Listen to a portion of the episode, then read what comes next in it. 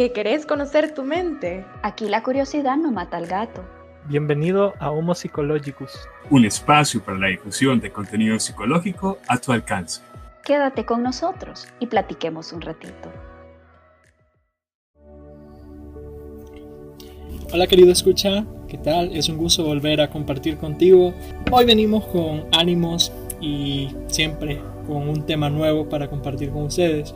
Gracias siempre por sus retroalimentaciones, gracias por escuchar el episodio 3, esperamos que lo hayan disfrutado de la misma forma que nosotros lo disfrutamos, tanto grabando, volviéndolo a escuchar, y volviéndolo a escuchar, y volviéndolo a escuchar. Entonces, muchas gracias siempre por sus retroalimentaciones, por sus comentarios, eh, siempre con el mismo llamado a la invitación a reflexionar y pues nada, ahora traemos un tema muy interesante, pero antes de abordar el tema que tenemos ese día, quiero saber cómo están mis compañeros, cómo me los ha tratado la vida durante esta semana.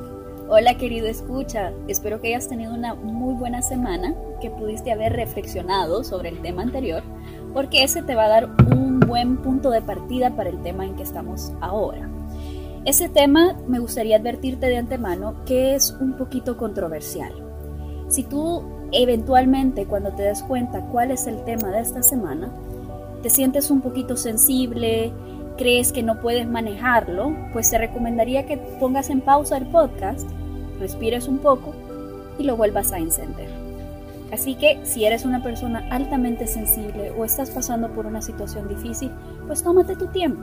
Este solo te invita a reflexionar no es un ataque, no es un juicio, no es nada de eso. Tú sabes que nosotros en Homo Psychologicus no estamos para juzgar, solo para reflexionar. Hola querido escucha, ¿cómo estás? Bueno, me alegra verlos querido quórum otro sábado.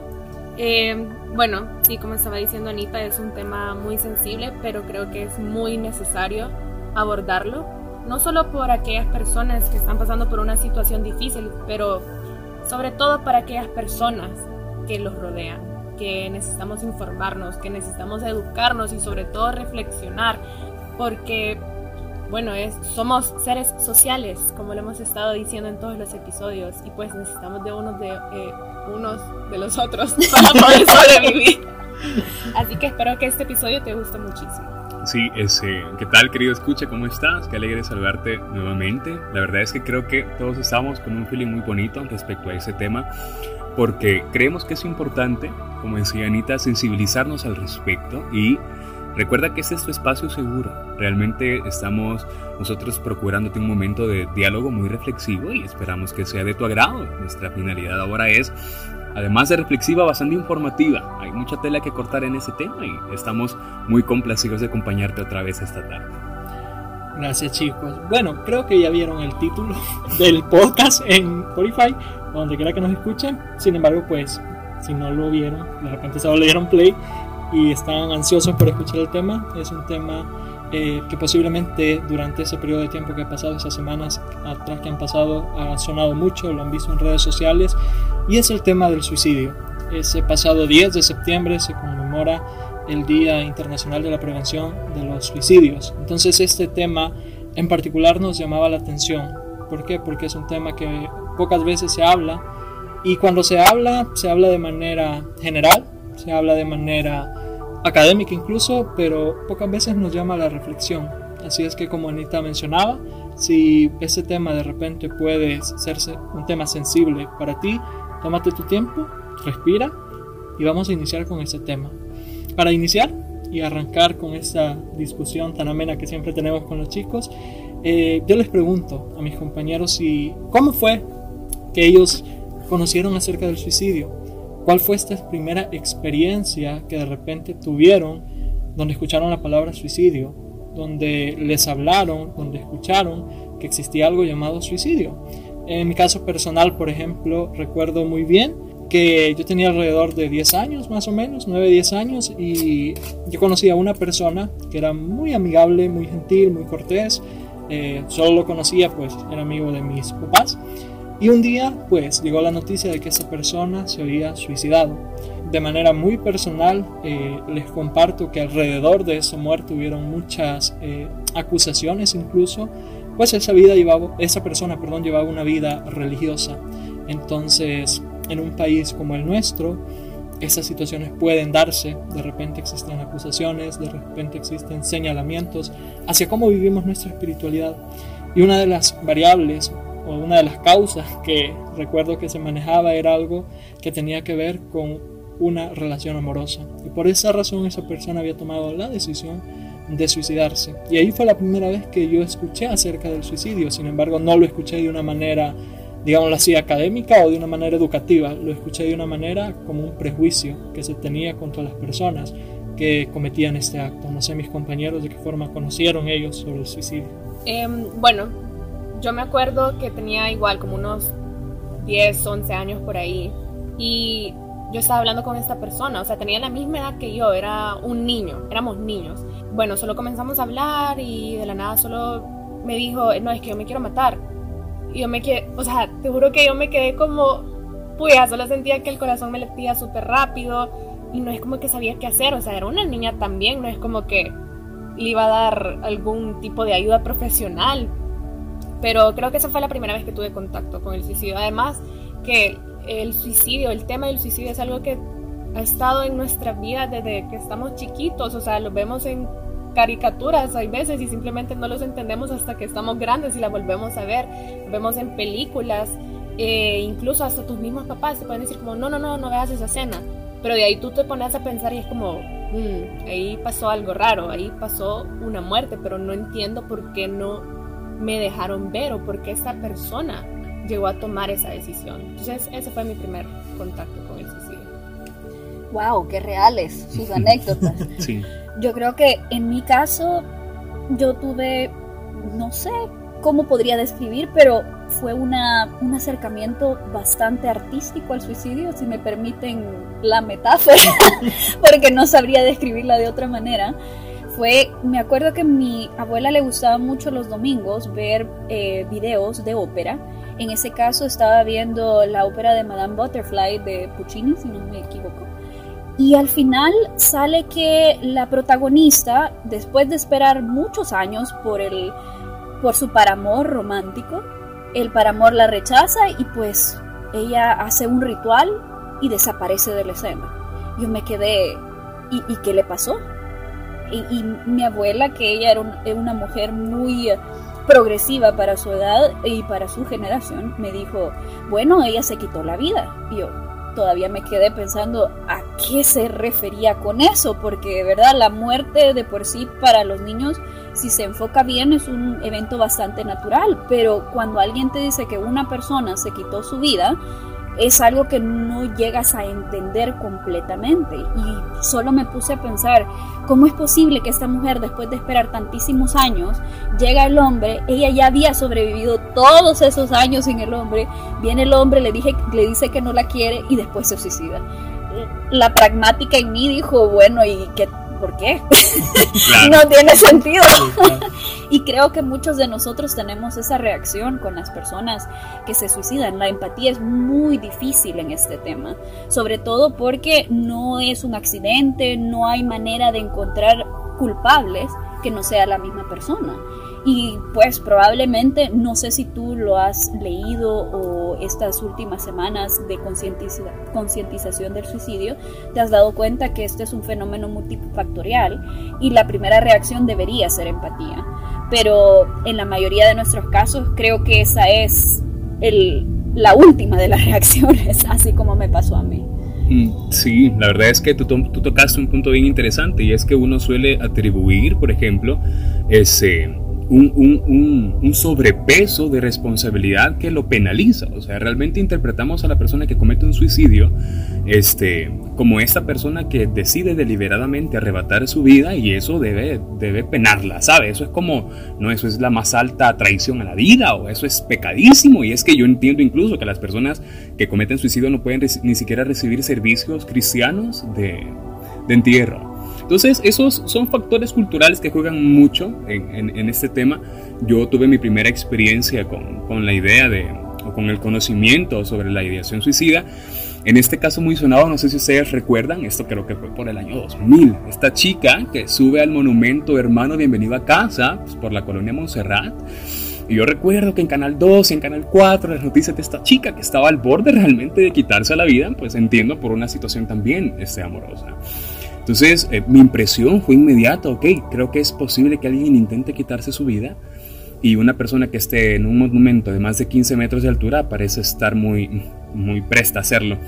Entonces, por supuesto que la conmoción inicial era de incertidumbre, no, no sabía cómo reaccionar, sin embargo, eso no implica, escucha, que no tengas experiencias de tipo emocional o afectivo pese al desconocimiento de la circunstancia.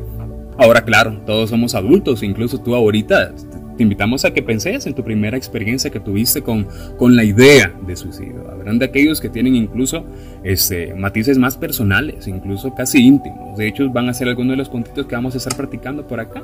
Así que pues quédate con nosotros, se llegado hasta ahorita. no, y es que la verdad creo que mm, tal vez no de manera directa, como nos ha pasado, bueno, en el caso quizá no de manera directa, en el caso de Anita tampoco no de manera directa, en el caso de Zaira, pues ella sí, hasta cierto punto de manera directa estuvo expuesta a una situación como tal, pero hablar del suicidio, que es un tema tabú, es un tema que no se habla, sin embargo es un tema común, es un tema que pasa en la realidad salvadoreña, que pasa desapercibido aparentemente. De repente nosotros estamos en Facebook y sale la noticia que alguien se suicidó que hacemos muchas veces es como, ah, pobrecito, seguimos deslizando.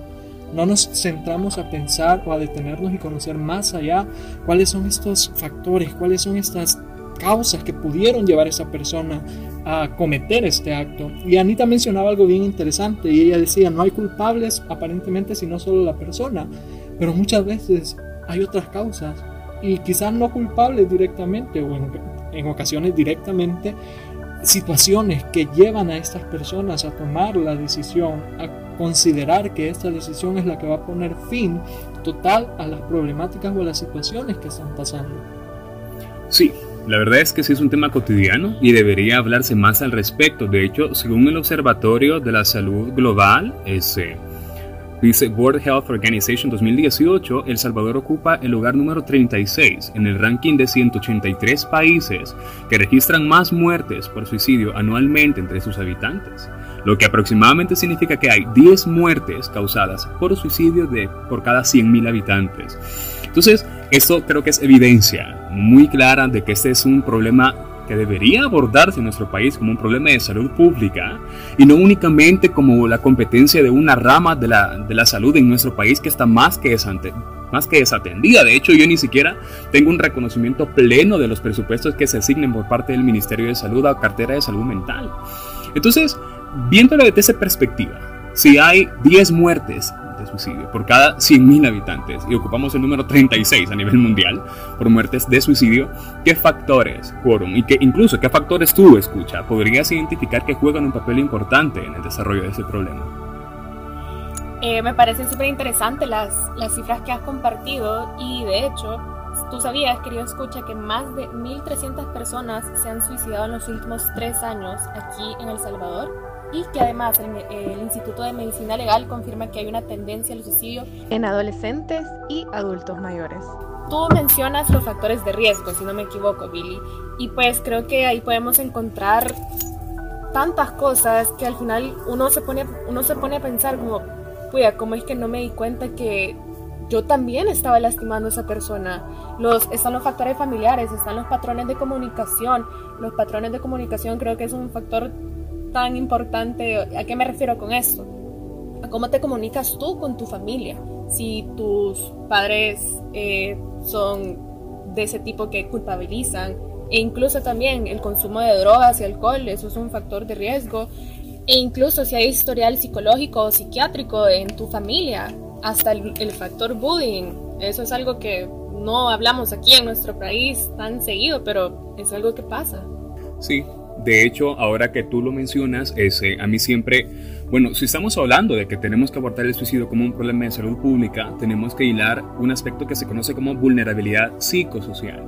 Y es que para caracterizar a un grupo que es vulnerable psicosocialmente, tenés que jugar con una serie de variables bastante complejas, sin embargo accesibles.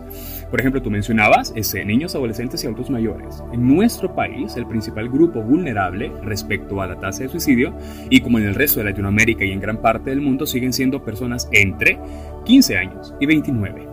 Ese es un factor importante, grupos de edad.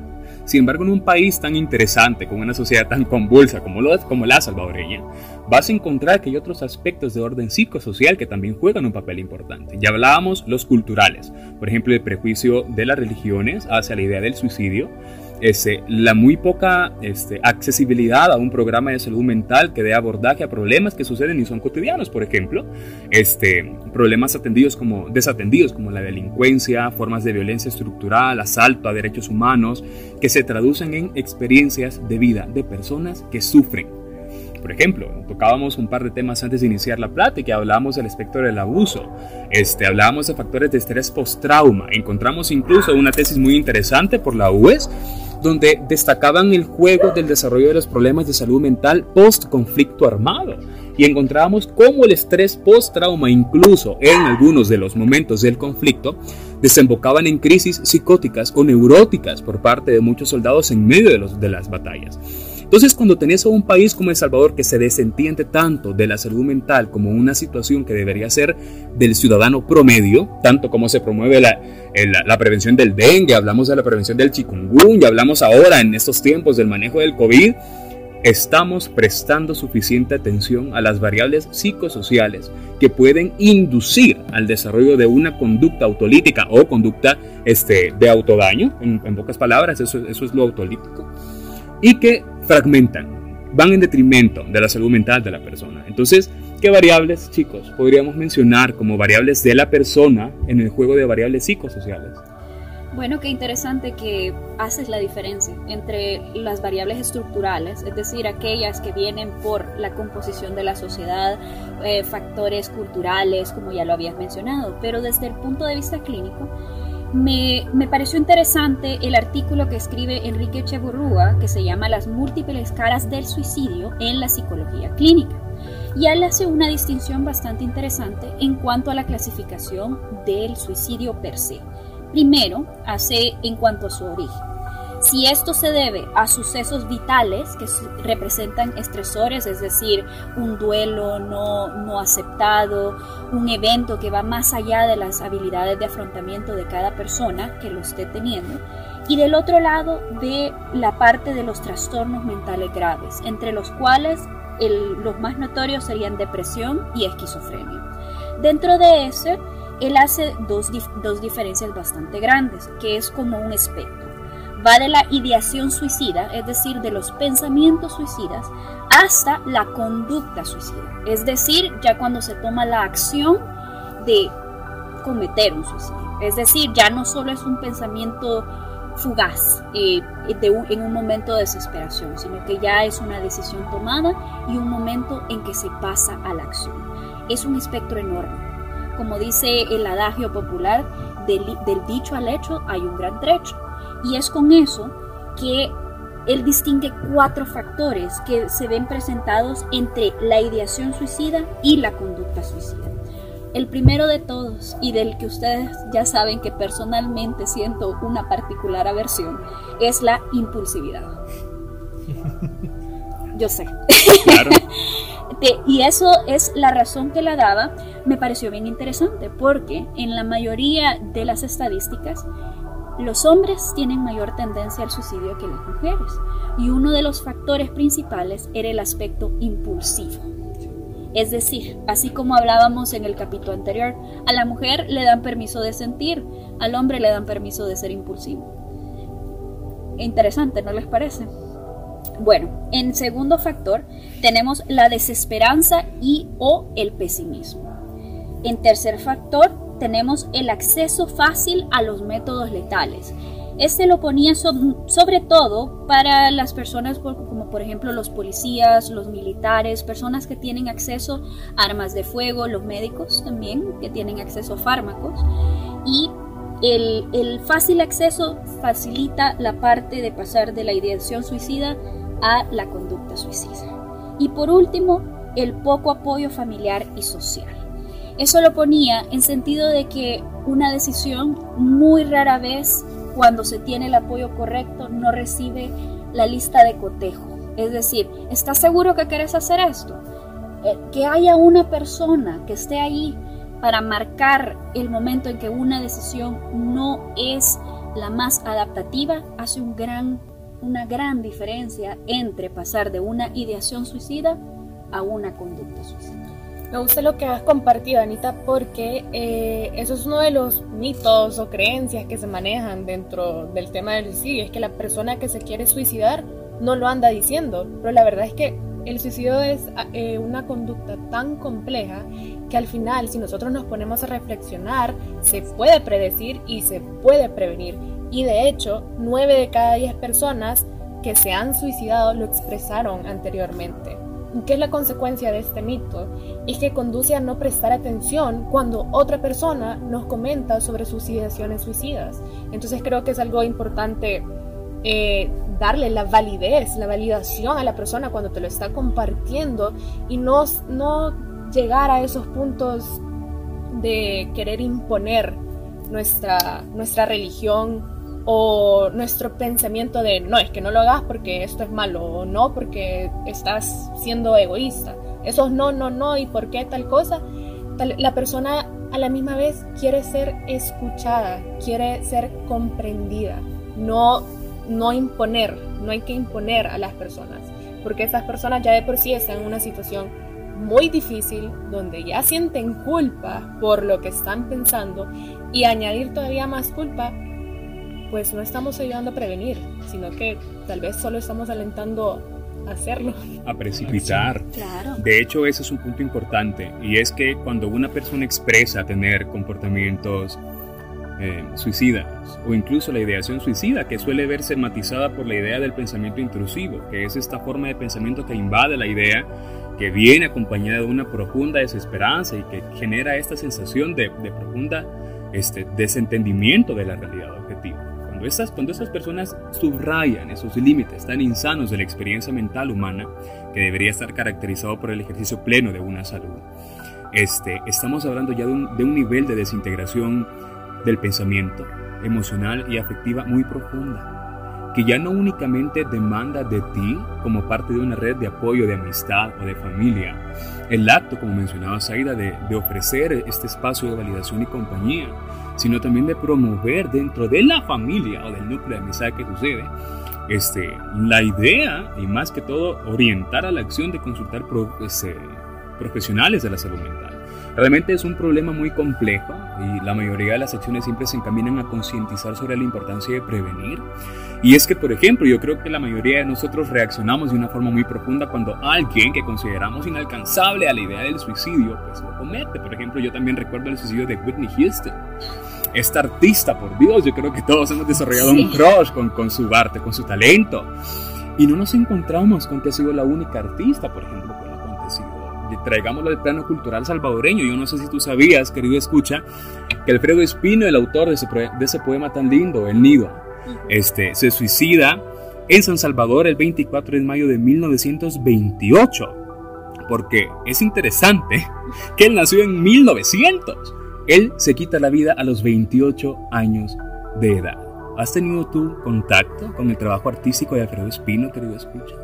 Yo creo que sería interesante si nos ponemos a meditar un poco sobre la trayectoria personal de vida de alguien que comete suicidio. O sea, es cuando uno se pregunta, pero es que se miraba tan bien, era tan talentoso.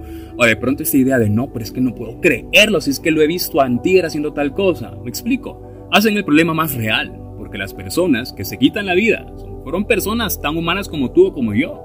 Y qué interesante sería intentar siquiera en comprender la situación mental de una persona que, que lo hace. Me parece interesante que trae esa colación la idea de un artista y el suicidio. Creo que un factor bastante importante en este tema es hacer el vínculo que hay entre la romantización del suicidio y el arte y la filosofía. Si se dan cuenta, así como mencionaba Saida al principio, los, la, televisión, las películas, la literatura, el arte, todo hay una romantización tan grande del suicidio. La tragedia griega, a donde el, el personaje principal se toma la vida en forma de redención. Hay un momento de redención, así como les mencionaba con Madame Butterfly. Ella hace un suicidio culturalmente aceptado Y eso es, eh, bueno, ya de por sí vemos la idea del suicidio que hay en la literatura, en la filosofía, como Nietzsche decía que el suicidio era una solución, Camus le seguía después y decía que para resolver el absurdo una de las tres formas de hacerlo era el suicidio. Entonces nos ponemos a pensar esas grandes mentes que han llegado a ser pragmático el suicidio y hacerlo socialmente aceptable, cuando en realidad sí es una tragedia pero es una tragedia prevenible. Así como mencionaba Zaida, la comunicación es importante. el compartir información sobre el suicidio es importante. El no ver de menos las señales de una persona que está comunicando su dolor, su malestar hacia otro, no es una carga, es una responsabilidad que tenemos nosotros hacia el otro.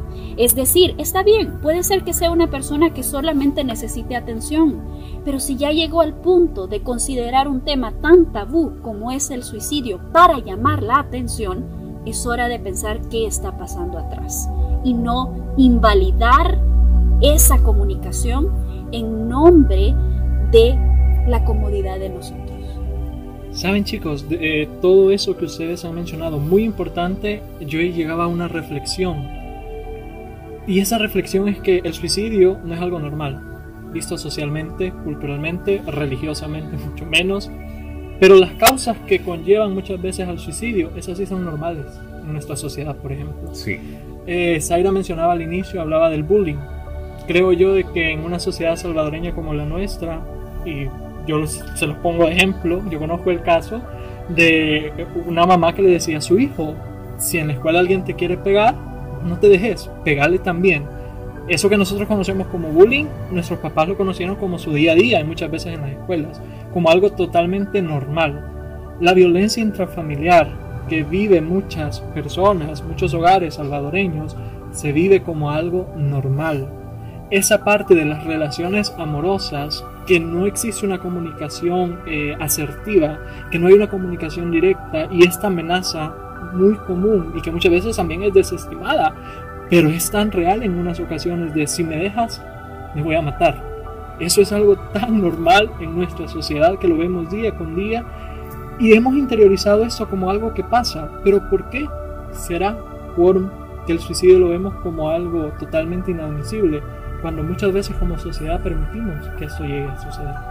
Antes de responder tu pregunta, Herbert, es importante hacer la diferencia entre aquellos que quieren llamar la atención y, aquellos que quieren ser escuchados.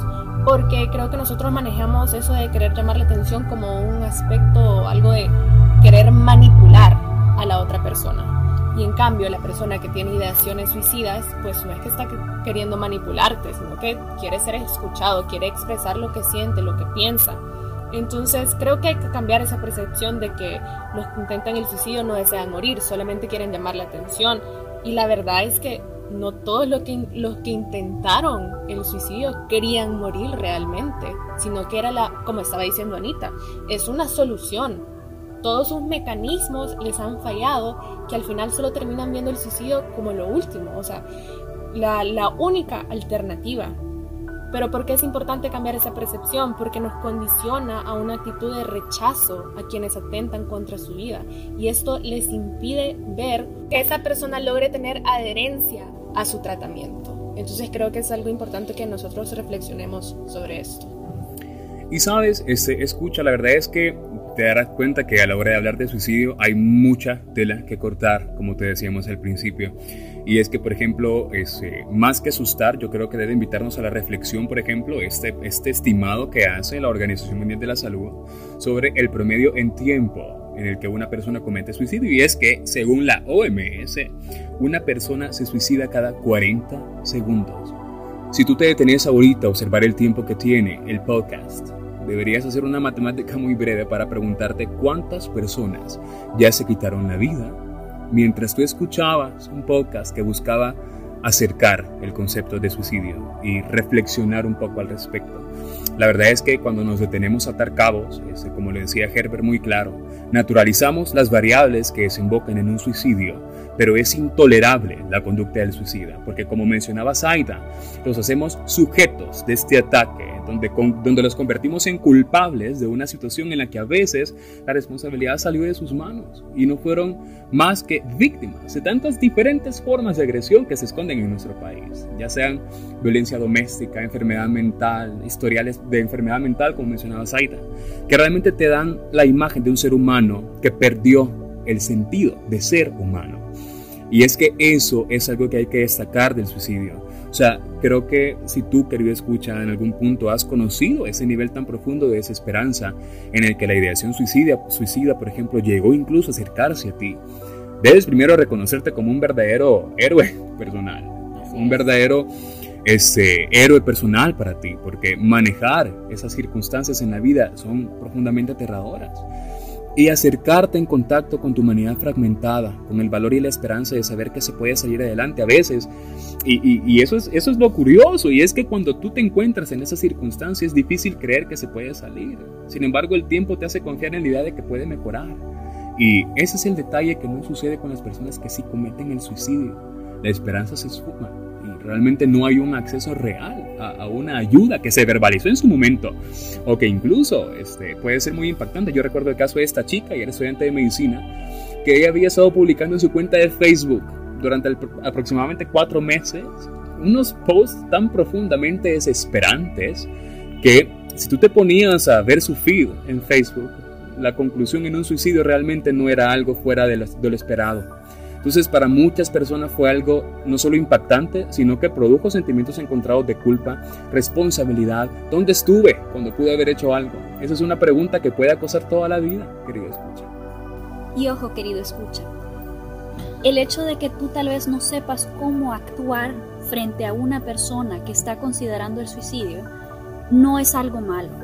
Lo importante es que tú escuches y consideres qué es lo que realmente está pasando también es importante que tú redirijas a esa persona a, las, a, los profesionales que están encargados, que han estudiado, que se han preparado para afrontar este tipo de situación.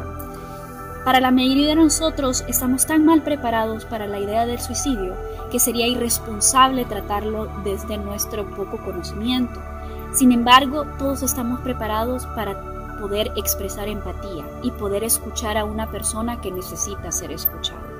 Eso por favor, tómate el tiempo, así como te pedimos nosotros de tomarte el tiempo de reflexionar, de alejarte de la trivialidad y de la levedad, te pedimos que te tomes el tiempo de practicar empatía, de decir un momento, ok, esta persona está sufriendo, ¿qué puedo hacer yo por esta persona? La puedo escuchar. Puedo tomarme el tiempo de darle mi tiempo. Y tal vez eso sería con lo que me gustaría dejarte esta noche, querido. Bueno, este día, noche o el momento en que estés escuchando. ah, siempre olvido que tal vez tú estás en un futuro y yo estoy en un pasado. Pero sí, me gustaría mucho que recuerdes que tú siempre tienes la habilidad de escuchar a quien necesita ser escuchado. Y tienes la habilidad de decir, esto va más allá de mis habilidades, te puedo redirigir con quien sí puede hacerlo. Y si crees que nosotros te podemos ayudar, no tengas miedo, contáctate con nosotros. Estamos disponibles en Instagram, vía email, y si no podemos hacerlo nosotros directamente, nosotros te redirigiremos con quienes sí pueden. Me encanta la reflexión que has dejado, Anita, porque es súper importante alejarnos de lo común. Siento que tenemos esa percepción de que aquella persona que se quiere suicidar, pues tenemos esa imagen que, que se puso tan de moda que que el fleco sobre un ojo, que la, ropa toda negra, que las uñas negras, o que necesitamos ver evidencia, necesitamos ver que la persona tiene un golpe o que está sangrando para, para llegar a decir como, ah, sí, con razón se suicidó. Pero no, e incluso puede ser que la persona que tienes a la par y que es la más sonriente, la que hace chistes, la que la persona que tiene la habilidad de escuchar a los demás, la persona más empática, esa persona también puede tener, eh, tener ideaciones suicidas. Así que lo que dice Anita, esa, ese momento que tú le prestes atención a esa persona y le ofrezcas ese apoyo, tal vez no sea algo grande, pero sí le hizo la diferencia en ese momento. Puede salvar una vida. Así es. Y no hay nada en ese mundo más lindo que poder dar y poder ayudar a alguien más, a alguien que nosotros conocemos. Anita lo mencionaba muy bien, de repente quizá no has tenido una experiencia o no hemos tenido la experiencia de decir me voy a suicidar, de repente quizá ninguno de sus familiares cercanos ha pasado por ese momento y probablemente este tema pueda ser tal vez ajeno a ti. Sin embargo, no sabemos tampoco qué vueltas puede dar la vida, no sabemos en qué momento alguien se nos va a acercar no necesitas muchas veces ser psicólogo, no necesitas ser alguien con, con información en salud para que alguien se te acerque y te pida ayuda. Así es que te invitamos, querido escucha, que reflexiones. ¿Cuál es tu rol? ¿Cuál está siendo tu papel ante esta temática tan importante y como ya se mencionaba con datos, nos ha estado eh, tocando el hombro muchas veces y pasa desapercibido? Así es que la invitación siempre en esta semana es que reflexiones, que puedas pensar qué papel estás tomando ante esta situación. Recuerda siempre abrir tu corazón para aprender. Chao, bye. Recordá ser gentil con vos mismo. Recuerda ejercitar la gratitud puede cambiar tu día. Y como siempre te dejo yo, reflexiona. Es la solución ante la impulsividad. Gracias por escucharnos este día, querido escucha. Si te quedó alguna duda al respecto del tema de hoy o quieres comentarnos o sugerir algo, puedes escribirnos al correo homopsychologicus2020.gmail.com o buscarnos y seguirnos en Instagram como homopsychologicus2020. Hasta la próxima.